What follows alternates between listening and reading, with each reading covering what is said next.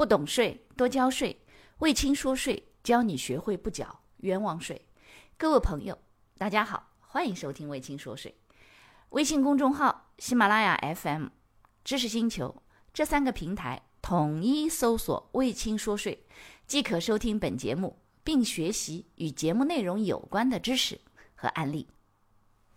王老师，请问，按税法的规定，个人取得企业派发的现金网络红包，按照偶然所得的项目计算缴纳个人所得税，税款由派发红包的企业来代扣代缴。在实际工作当中，企业怎么来操作代扣代缴？怎么实名申报？首先，第一个啊，你们所说的这个现金网络的红包，实际上更大的程度上是比较多的，是在那种群里头啊或者什么的这种发的红包。而不是说真正的就是我们所说的现金大的，你比如说央视在春晚的时候说，哎呀，这个扫描了二维码以后就可以什么现场那个网络红包抢红包，不是这种网络红包。所以这样的话呢，如果是企业，比如说什么营销人员呐，通过派发红包啊或者之类的这种发给个人的，原则上是需要按照实名谁取得的实名代扣代缴的。这个里头还是要做好，如果实在不行的话呢，可能你得要咨询一下你们当地的主管税务机关，是不是之前的时候有看到有些地方的案例是说到大厅去，按照汇总申报，直接就是按照你们单位发的这个数字，实际发放的数字计算百分之二十的个税来进行申报。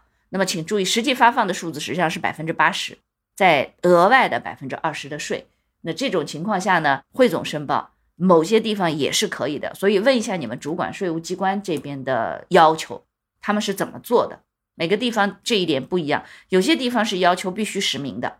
所以你问问你们那边的主管税务机关。嗯，好，下一个问题，停车收入属于现代服务业不动产租赁服务，但是生活性服务业提供居民出行的停车服务，为什么又属于生活性服务业范围？这里头哦，坦率讲，增值税当中有很多。真的非常难以去界定，就是它到底是属于哪一个服务的类别，因为有的时候它往两个方向都靠得比较近，所以归根到底是什么？归根到底是说，你们在提供服务的时候，提供服务方所具体提供的服务，为什么呢？你看它是这样的啊，就是如果你在把车，比如说把这个场地作为停车场收取停车费。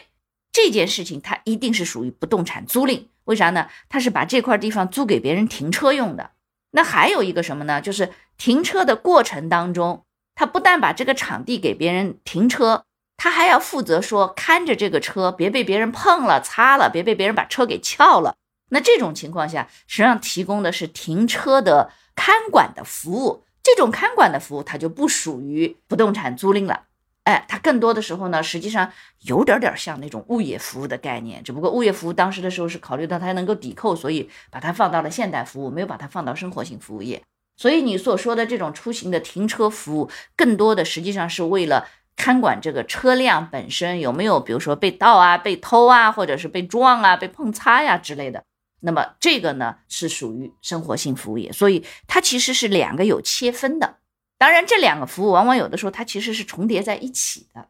大概应该是这么来区分吧。所以具体的时候还得要看你们提供服务的时候到底具体服务的内容是什么，明白？好了，感谢你的收听。如果觉得我的课程对你有帮助，欢迎给我点个赞，并且呢，把这个课程可以转发给你的同学呀、朋友啊、同事啊，甚至老板，让更多的人了解和掌握税务的知识。不懂税。一定多交税，所以听卫青说税，不缴冤枉税。